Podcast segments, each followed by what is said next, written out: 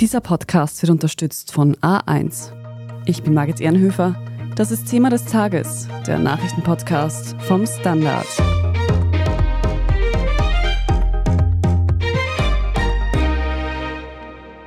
Seit dem Einfall der Terrororganisation Hamas in Israel am 7. Oktober herrscht im Nahen Osten wieder Krieg. Mehrere tausend Menschen sind seither ums Leben gekommen, Hunderte werden vermisst oder befinden sich in Geiselhaft. Wie konnte es so weit kommen?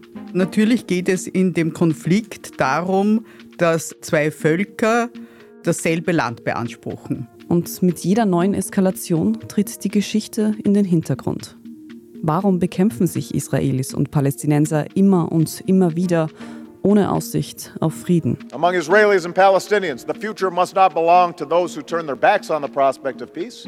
Let us leave behind those who thrive on conflict. Die Hamas hat diesen Friedensprozess nie mitgemacht, immer abgelehnt, immer gesagt, nein, keine Anerkennung Israels. Wir sprechen heute über den Nahostkonflikt, wie alles angefangen hat und darüber, wieso die Gewalt kein Ende nimmt. Gudrun Harrer, du bist leitende Redakteurin hier beim Standard und Nahostexpertin. Wenn du jetzt den Konflikt zwischen Israel und den Palästinensern jemandem erklären müsstest, der noch nie davon gehört hat, in drei Sätzen, wie würdest du das machen? Ist natürlich sehr schwierig. Es greift immer zu kurz. Aber natürlich geht es in dem Konflikt darum, dass zwei Völker dasselbe Land beanspruchen. Wobei schon allein der Ausdruck Volk wahrscheinlich von einer der beiden Seiten eben in Frage gestellt würde, ob die Palästinenser wirklich ein Volk sind, ob das Volk Israels, das aus der ganzen Welt zugewandert ist, wirklich dort ein Heimatrecht hat. Aber wenn es um Land geht, geht es natürlich immer auch um Grenzen, es geht um Nation, es geht um Identität und einfach um einen Staat. Warum hat denn gerade dieses Gebiet so eine starke Bedeutung für Juden, Jüdinnen, für Christen auch, aber für Muslime im Speziellen? Na, für Juden und Jüdinnen natürlich eine ganz, ganz große historische und religiöse Bedeutung. Natürlich auch für Muslime, die auch in Jerusalem und Christen, die auch in Jerusalem sich auf heilige Stätten beziehen. Aber man muss dazu sagen, und ich glaube, das ist wichtig, dass Religion in diesem Konflikt eigentlich erst in den letzten Jahrzehnten so eine große Rolle spielt. Also weder war der frühe Zionismus, also die Einwanderung, die jüdische nach Israel, die Wiedereinwanderung, muss man sagen, so sehr religiös geprägt. Und auch der palästinensische Kampf gegen diese Einwanderung war am Anfang nicht religiös geprägt. Also die ganze PLO, die palästinensische Befreiungsbewegung, war durchaus säkular. Darauf kommen wir später dann auch nochmal im Detail zu sprechen. Machen wir erst einmal einen großen Schritt zurück in der Geschichte. Wer hat denn ursprünglich auf diesem Gebiet Palästina gelebt und wann beginnt es da zwischen den einzelnen Gruppierungen zu kriseln? Also man muss natürlich wissen, dass das ganze Gebiet zum Osmanischen Reich gehört hat, wie ja große Teile des Nahen Ostens und dieses Gebiet davor der Orient und die Levante.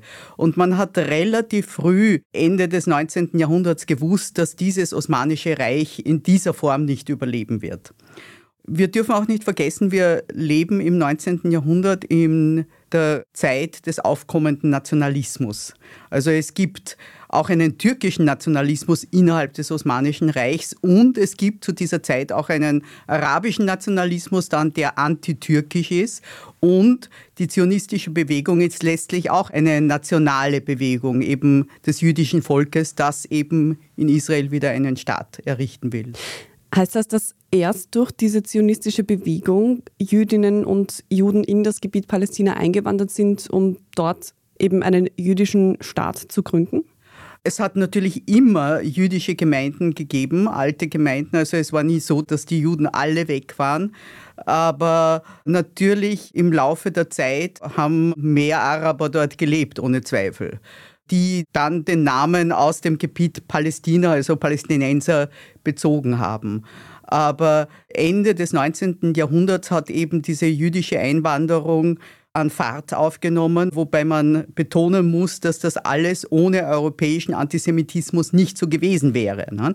Und besonders Ende des 19. Jahrhunderts auch des Antisemitismus im Zahnreich, wo es ja wirklich Pogrome gegeben hat gegen Juden und Dörferzerstörungen und wirklich grausamst. Also diese Einwanderung, die jüdische, hat an Fahrt aufgenommen. Die haben auch dort teilweise völlig regulär Land gekauft von den Arabern. Und dann kam natürlich diese furchtbare Katastrophe für die Juden und Jüdinnen mit dem Holocaust, das natürlich diese jüdische Immigration nach, unter Anführungszeichen, Palästina sehr verstärkt hat. Das heißt, wir haben einmal das arabische Volk, beziehungsweise das eben den Namen des Gebiets übernommen hat, die Palästinenser, und dann Jüdinnen und Juden, die zwar auch immer vereinzelt dort gelebt haben, aber erst verstärkt durch den Antisemitismus in Europa, durch die aktive Verfolgung von Juden und Jüdinnen vermehrt nach Palästina ausgewandert sind und gleichzeitig auch den Wunsch entwickelt haben, dort einen eigenen jüdischen Staat zu gründen. Und an dieser Idee war Österreich bzw. ein Österreicher gar nicht so unbeteiligt. Das war Theodor Herzl, ein ungarisch-österreichischer Schriftsteller, der 1896 ein Buch verfasst hat, in dem er diese Idee des jüdischen Staates ausgearbeitet hat. Then in the De Castel Hotel, Herzl sits down at a small desk and writes his book The Jewish State. I seemed to hear the beating of wings above my head, writes Herzl. I wrote walking, standing, lying down, at the desk at night, and whenever I awoke with a start from my sleep. I felt as if my own life was suspended and the history of the world was beginning.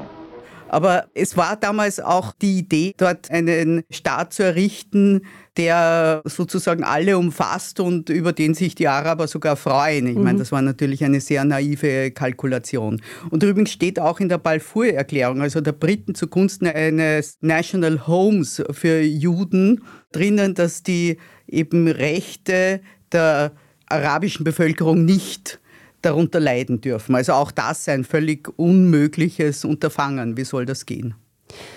Soweit also zur Situation um 1900. In den nächsten 50 Jahren folgen zwei Weltkriege.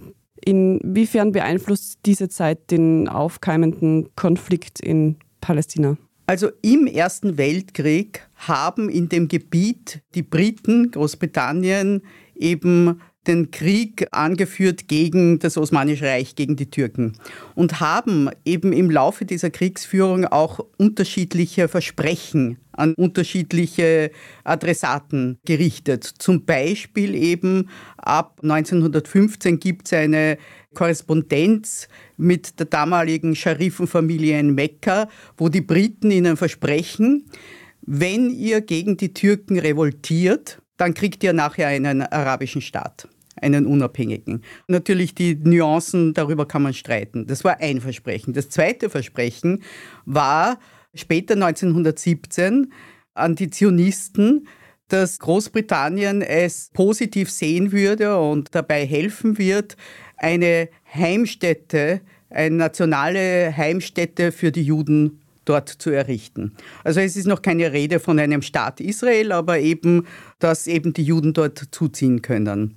Und dann gibt es natürlich noch das Dritte, das war ein bisschen vorher, 1916, dass eigentlich sich auch parallel die Briten und die Franzosen die Region aufgeteilt haben im Sykes-Picot-Abkommen. Also was sind unsere Einflusszonen, was sind unsere Kontrollzonen.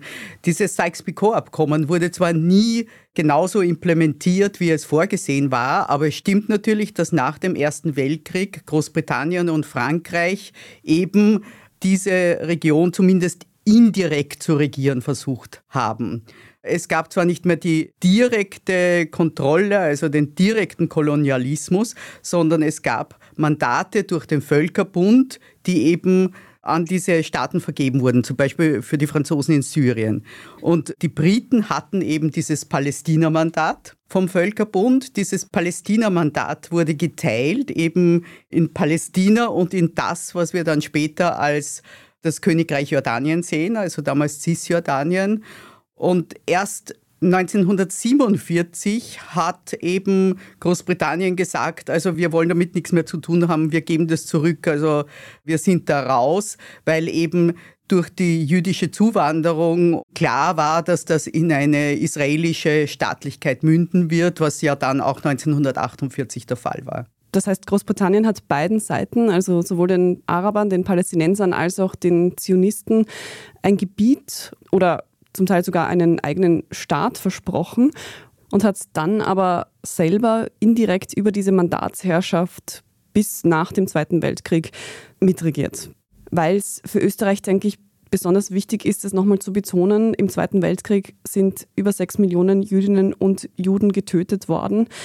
Welche Bedeutung hat der Holocaust in der Entstehungsgeschichte Israels? Also die Einwanderung in das Gebiet hat schon früher eingesetzt, schon vor dem Holocaust. Also man darf ja nicht vergessen, was Deutschland damals für militärische Erfolge gehabt hat. Auch in Westeuropa wurde natürlich der Druck für Juden und Jüdinnen aus Europa wegzuziehen und zu flüchten immer, immer größer. Und diese Zahlen an Zuwanderinnen ist eben gigantisch gestiegen und natürlich auch die Idee, dass man einen eigenen Staat unbedingt braucht als einzigen Hort der Sicherheit, als einzigen Platz, in dem man sicher sein kann, in den alle Juden und Jüdinnen gehen kann, wenn sie woanders verfolgt werden. Und wie läuft dann die tatsächliche Staatengründung ab? Also schon 1947, nachdem die Briten gesagt haben, wir sind da raus, hat die UNO, damals die UNO-Generalversammlung, den Sicherheitsrat gab es noch nicht, eine Resolution verabschiedet, die Resolution 181, die eben einen Teilungsplan für das Gebiet vorsah. Die Juden hätten etwas mehr Land bekommen. Aber man muss dazu sagen, auch wenn die Araber mehr Land bekommen hätten, als dieser UNO-Teilungsplan vorsah, sie hätten abgelehnt. Also die arabische Seite hat das völlig abgelehnt. 1948 hat Israel die Unabhängigkeit erklärt und diese arabischen Staaten, also die Nachbarstaaten, haben sofort angegriffen. The city of Haifa and its harbor become the center of bitter conflict as the new Jewish state is born in the tense atmosphere of civil war. Und dieser Krieg 1948, 49 ist so ausgegangen, dass nachher Israel mit mehr Territorium dastand, als es 1947 von der UNO zugesprochen bekommen hätte. Also das sind die ersten territorialen Gewinne Israels. Die Palästinenser sind teilweise geflüchtet. Heute wissen wir natürlich auch, sie sind vertrieben worden. Es hat vereinzelte Massaker gegeben. Und das wird eben von den Palästinensern als Nakba, als Katastrophe bezeichnet. Haganah forces seek out every Arab, and barricades are set up to screen those who had not already fled the city. Everyone is searched. Dann 1949 gab es einen Waffenstillstand. Und diese Waffenstillstandslinie von 1949 ist das, was wir sehr oft als die Grenzen von 1967 bezeichnen. Also diese Waffenstillstandslinie hat bis 1967 gegolten und gehalten. Und 1967 im Sechstagekrieg hat dann Israel noch viel mehr Territorium erobert, nämlich alle Gebiete, wo Palästinenser leben, also das Westjordanland und den Gazastreifen, der aber zu Ägypten eigentlich gehörte, dann auch die ganze Halbinsel Sinai und einen Teil des syrischen Golan. Und darum spricht man heute, wenn es einen palästinensischen Staat geben sollte, dass der zumindest auf der Basis dieser 1967er, also in Wirklichkeit der Waffenstillstandslinie von 1949, Grenzen fußen sollte. Das hat zum Beispiel auch noch der Präsident Barack Obama gesagt. Among Israelis and Palestinians, the future must not belong to those who turn their backs on the prospect of peace. Let us leave behind those who thrive on conflict. Those who reject the right of Israel to exist. Aber immer auf der Basis. Das heißt natürlich, es werden nicht genau diese Grenzen sein, während die Arabische Liga 2002 eine Erklärung verabschiedet hat, die Israel genau das anbietet. Also ihr gebt den Palästinensern einen Staat innerhalb dieser Grenzen, 49 oder 67, das ist das Gleiche, und wir bieten euch vollen Frieden. The road is hard, but the destination is clear a secure Jewish state of Israel and an independent, prosperous Palestine. Wir machen eine kurze Pause und sind gleich zurück. Im Business besser abschneiden. Mit dem stabilen und verlässlichen Highspeed-Internet von A1. Auf Wunsch mit A1 Payment. Jetzt in Aktion. A1. Standard-Podcasts gibt es ja wirklich schon zu jedem Thema. Also fast jedem. True Crime. Thema des Tages. Lohnt sich das? Inside Austria. Serienreif. Besser leben. Rätsel der Wissenschaft. Edition Zukunft. Und, und, und. Aber nicht jeder hat die Zeit, das alles zu hören. Und manchmal möchte man sich einfach nur ein paar Minuten beschallen lassen. Ich bin Scholt Wilhelm. Und ich bin Margit Ehrenhöfer. Ab sofort bringen wir auch Highlights unserer Podcasts. Für zwischendurch, wenn mal weniger Zeit ist. Diese kurzen Ausschnitte nennen wir Shorts. So wie eine kurze Hose. Oder eine kurze Geschichte. Okay. Und Shorts vom Standard finden Sie jetzt überall, wo es Podcasts gibt. Nach dem Zweiten Weltkrieg gibt es also einen Teilungsplan der UNO und Israel verkündet dann seine Unabhängigkeit. Und die Palästinenser greifen daraufhin Israel an. Es gibt mehrere Kriege, in denen jeweils Israel Land gewinnt. Wir befinden uns da jetzt Ende der 60er Jahre, aber die Kämpfe hören ja danach auch nicht auf. Na, es gab einen Krieg nach dem anderen. Also es gab ja auch schon vor 67 die Suez-Krise und nachher eben den Yom Kippur-Krieg. Am 6. Oktober wird der Kampf in Nahost wieder auf das Schlachtfeld verlegt. Wenn Waffenstillstand das Ende eines Waffenganges kennzeichnet, dann begann der siebente Palästina-Krieg zu Yom Kippur. An den jetzt besonders viel gedacht wird, weil auch der Yom Kippur-Krieg ja mit einem unglaublichen Versagen der israelischen Geheimdienste begonnen hat. Schon vorher gab es Abnützungskrieg und dann die Kriege, die den Libanon involviert haben, 1982 bis eben 2006 und eben seit die Hamas den Gazastreifen beherrscht. Just a few short weeks ago, the Palestinians chose the Arab world's first democratically elected Islamist government. It's called the Islamic Resistance Movement, Hamas. Also wo sie 2006 Wahlen gewonnen hat, 2007 die Macht übernommen hat, gibt es eben in regelmäßiger Runde eben Gaza-Kriege, auch zum Beispiel 2014 mit einer Bodenoffensive Israels. Aber nicht vergleichbar mit dem, was jetzt angedacht ist. Gab es dann eigentlich jemals auch den Versuch, Frieden zu schließen? 1964 wurde die PLO gegründet. Also die, wie du vorhin eh schon gesagt hast, palästinensische Befreiungsorganisation. 1967 hat dann Israel das Territorium, eben Gazastreifen, der vorher von Ägypten verwaltet wurde, Westjordanland, das vorher von Jordanien verwaltet wurde, erobert. Und nachher kommt eben die Zeit, in der sich die PLO wirklich des Terrorismus bedient, um ihre politischen Mittel zu verfolgen. Es gibt natürlich nicht nur die PLO, sondern viele andere Gruppen, also Splittergruppen teilweise, Gruppen, denen die PLO dann nicht radikal genug ist und so weiter. 20 Jahre später sehen wir dann einsetzen den Beginn des Umdenkens eines Teils der PLO-Führerschaft in Richtung Anerkennung zumindest des Existenzrechts Israel in einem israelischen Kernlandterritorium. Das Ganze wird dann beschleunigt historisch durch den Golfkrieg 1991 gegen Saddam Hussein, der ja Kuwait überfallen hat. Mit der Niederlage Saddam Husseins verlieren die Palästinenser einfach einen ganz, ganz wichtigen Unterstützer und sind sehr, sehr schwach und gehen in Verhandlungen mit Israel. Und auch Israel ist zu der Zeit sozusagen verpflichtet und wird von den USA gedrängt, etwas dafür zu tun, dass es im Golfkrieg 1991 eben arabische Unterstützung gegen den Saddam Hussein gegeben hat. Also es kommt zu einem Friedensprozess. Wir dürfen auch nicht vergessen, es ist das Ende der Sowjetunion, die all das möglich macht und all das neu aufstellt, die ganze Region.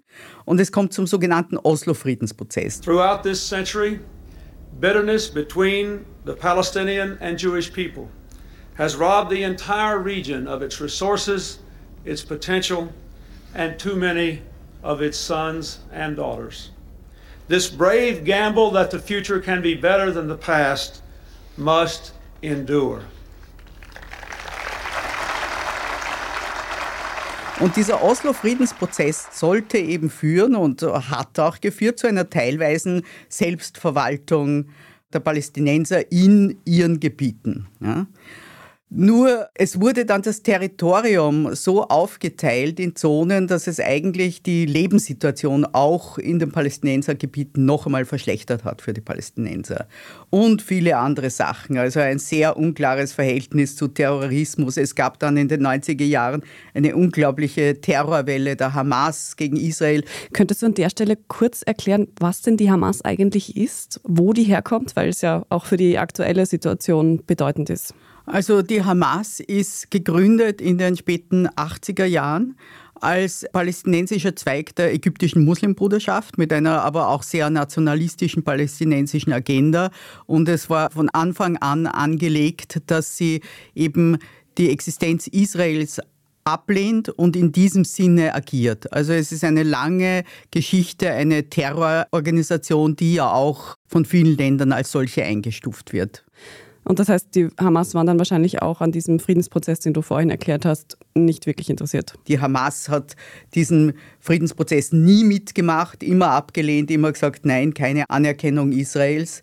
Aber das hat zu dem geführt, was wir jetzt haben. Also einen Gazastreifen, wo Israel draußen sitzt und ein Westjordanland, das völlig zersplittert ist zwischen palästinensischer voller Kontrolle, zwischen palästinensischer ziviler Kontrolle und militärischer Kontrolle Israels und Kontrolle Israels dort, wo die Siedlungen sind und natürlich über auch noch anderes Land. Wie erfolgreich würdest du dann diesen Friedensprozess bewerten? Der Friedensprozess, muss man sagen, ist, also schon vorher ist er schlecht gelaufen, aber ab 2000 ist er gescheitert. Ne? Die Idee war schon, einen Palästinenserstaat zu schaffen. Also alle haben mit diesem Ende gerechnet, aber dazu kam es eben nie. Du hast vorhin schon über Gazastreifen und Westbank, also Westjordanland, gesprochen. Wenn wir jetzt langsam zu den aktuellen Ereignissen aufschließen, wie sah denn die Lage dort vor der aktuellen Eskalation aus? Für das Westjordanland gilt eigentlich eine Teilung zwischen israelischer und palästinensischer Kontrolle wobei die palästinensische Behörde in den letzten Jahren immer schwächer geworden ist. Und diese Regierung von Benjamin Netanyahu mit rechter Beteiligung wollte ganz klar eben Fakten schaffen und Teile des Westjordanlands Israel zuschlagen. Also der Terminus ist die israelische Souveränität ausdehnen. Ne? Und die Lage im Westjordanland war immer explosiver. Wir haben auch Gruppen gesehen, neue Gruppen, die anti-israelisch waren, also Israel bekämpft haben, aber auch eigentlich die Palästinenserbehörde. Also Chaos. Und man muss sagen, dass diese israelische Regierung natürlich auch teilweise Siedlergewalt gegen Palästinenser ermutigt hat. Also die Situation war sehr, sehr schlecht. Und im Gazastreifen? Im Gazastreifen haben wir eben diese Schreckensherrschaft der Hamas. Also es ist wirklich eine Diktatur mit religiösen Zügen. Die Menschen haben dort wirklich sehr, sehr schlecht gelebt. Aus dem Gazastreifen ist Israel 2005 unilateral abgezogen. Unilateral bedeutet, dass es keine Verhandlungen und kein Agreement mit palästinensischen Stellen gab. Also sie sind dort einfach raus, haben auch dort Siedlungen aufgegeben. Und von Anfang an hat sich diese Lage im Gazastreifen eben einfach nur ins Schlechtere entwickelt für Israel, weil eben die Bedrohung, wie wir jetzt wissen, immer mehr gestiegen ist, von Israel ignoriert, das vielleicht viel zu sehr sich aufs Westjordanland konzentriert hat. Und natürlich auch die iranische Unterstützung für die Hamas ist immer mehr angestiegen. Man muss also immer auch bedenken, dass dieser Konflikt zwischen Israelis und Palästinensern auch Teil eines internationalen Gefüges ist und sicher nicht unabhängig davon stehen kann, was im Rest der Welt passiert. Dann kommen wir zu den aktuellen Ereignissen. Wir haben jetzt im Oktober den schlimmsten Angriff auf jüdisches Leben seit dem Holocaust erlebt. Wir haben auch in den letzten Tagen viel darüber gesprochen, was seit dem Terrorangriff der Hamas alles passiert ist.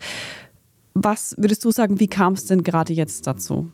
Erstens einmal stand am Anfang wirklich die israelische Aufmerksamkeit, die einfach dem Westjordanland gegolten hat. Also die Hamas hatte wirklich offenbar ein Jahr lang Zeit, das unbeobachtet vorzubereiten. Und es ist schon sehr schwer zu verstehen, weil es gibt wohl kein Gebiet, das besser überwacht ist und von dem man gemeint hat, dass eben auch technologisch besser unter Kontrolle ist als den Gazastreifen.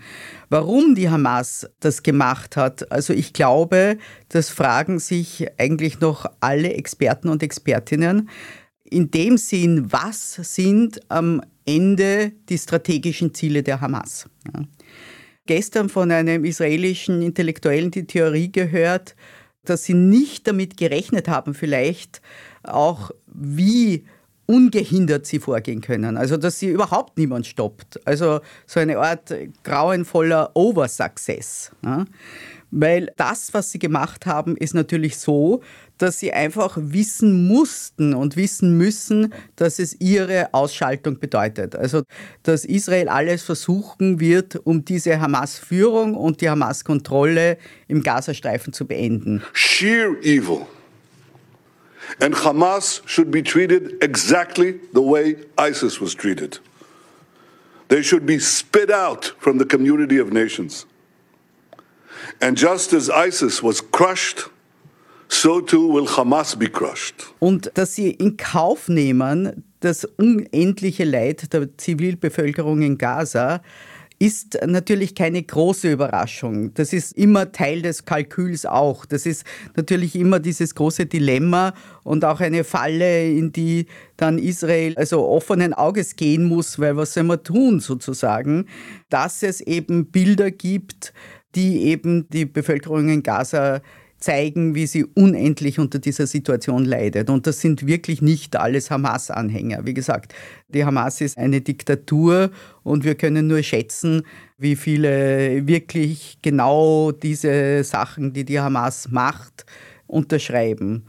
Ein Faktor ist auch, dass in den letzten Jahren zu beobachten war, dass immer mehr arabische Staaten in Richtung Normalisierung mit Israel gehen ohne auf die Anliegen der Palästinenser Rücksicht zu nehmen. Also 2020 haben die Vereinigten Arabischen Emirate einen Normalisierungsvertrag unterschrieben und das große Ding war jetzt, dass Saudi-Arabien offensichtlich kurz davor stand, eben diesen Vertrag auch mit Israel zu unterschreiben. Jetzt haben natürlich die Hamas-Vorbereitungen viel früher begonnen, als eben jetzt diese gerade aktuelle saudisch-israelische Annäherung. Aber es war natürlich schon ein langer Prozess in der Region, wo die Hamas gesehen hat, die Palästinenser sind einfach nicht mehr auf der Agenda der arabischen Staaten und die arabischen Staaten verfolgen eine Zukunft, bei der die Palästinenserfrage einfach nicht mehr die Hauptrolle spielt. Und in schrecklicher Weise kann man sagen, ist es der Hamas gelungen, das umzudrehen. Also jetzt sind alle wieder dabei und sagen, wir müssen etwas tun. Es muss eine sichere Zukunft geben für die Palästinenser und auch politische Perspektiven. Gudrun Harrer, vielen Dank für das Gespräch. Gerne. Wir sprechen gleich in unserer Meldungsübersicht noch über die neuesten Entwicklungen im Nahostkonflikt. Wenn Ihnen diese Folge von Thema des Tages aber bisher schon gefallen hat, dann lassen Sie uns das gerne wissen mit einer guten Bewertung. Schreiben Sie uns einen netten Kommentar und wenn Sie es noch nicht haben, abonnieren Sie diesen Podcast am besten. Dann verpassen Sie auch keine weitere Folge mehr. Vielen Dank für jede Unterstützung. Wir sind gleich zurück. Im Business besser abschneiden. Mit dem stabilen und verlässlichen Highspeed-Internet von A1. Auf Wunsch mit A1 Payment. Jetzt in Aktion. A1.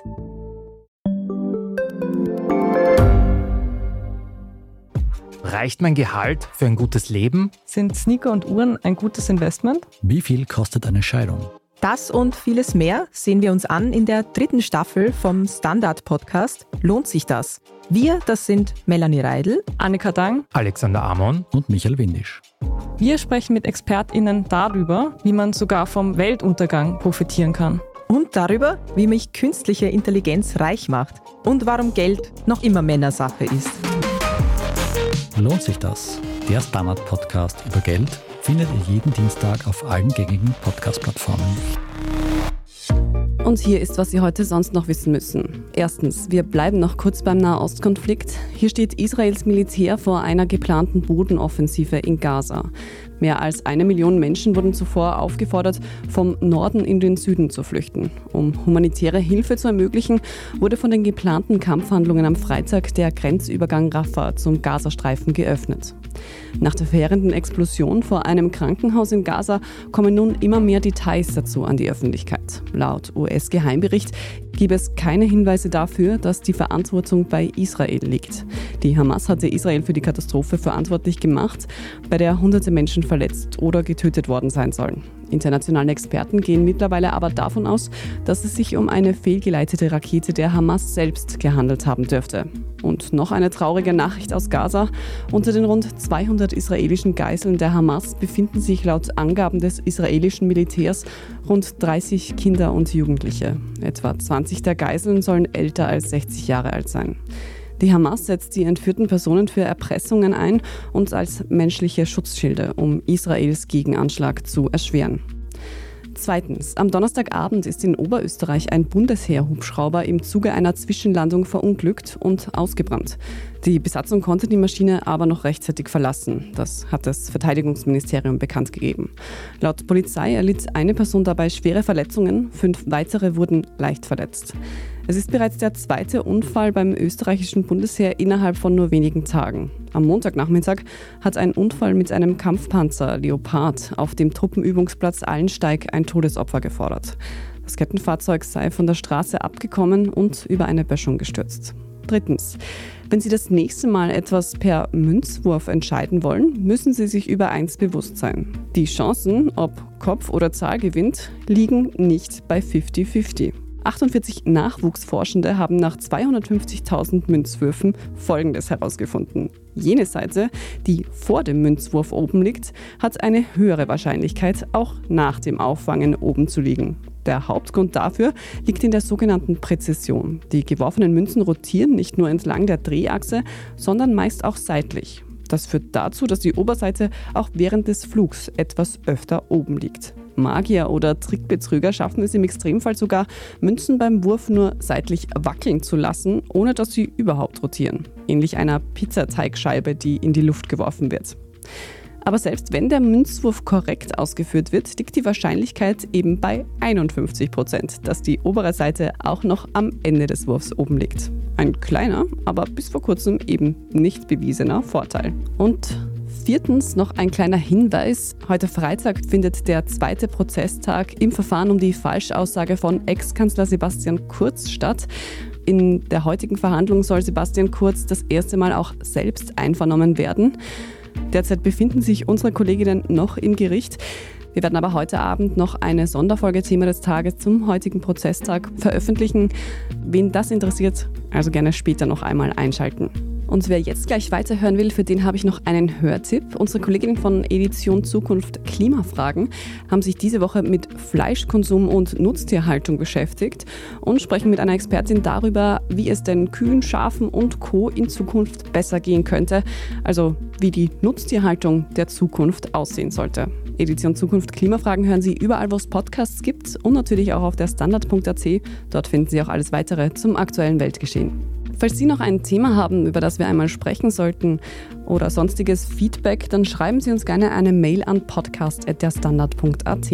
Und wenn Sie unsere journalistische Arbeit unterstützen möchten, dann geht das am einfachsten mit einem Standard-Abo. Und wer jetzt noch schnell zuschlägt, der kann noch eins unserer Jubel-Abos abstauben, denn wir feiern aktuell 35-jähriges Bestehen des Standards. Alle Infos gibt's unter abo.derstandard.at. Ich bin Margit Ehrenhöfer und an dieser Folge haben außerdem Tobias Holub und Scholt Wilhelm mitgearbeitet. Vielen Dank fürs Zuhören. Baba und bis zum nächsten Mal.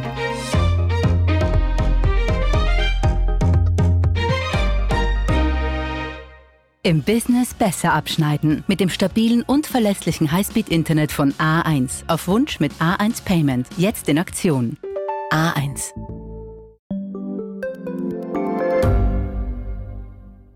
Ich bin Doris Prisching. Und ich bin Michael Steingruber. Und gemeinsam sind wir Serienreif. Das ist der Standard-Podcast über die spannende Welt der Serien. Genau, bei uns erfahren Sie faszinierende Details über House of the Dragon und die Ringe der Macht. Und restlos alles über satanische Spiele in Stranger Things. Wir widmen uns Seriengrößen von Obi-Wan Kenobi bis zu RuPaul. Und zerlegen die neueste Marvel-Serie. Wenn nötig. Serienreif, euer Streaming-Podcast jeden zweiten Donnerstag eine neue Folge.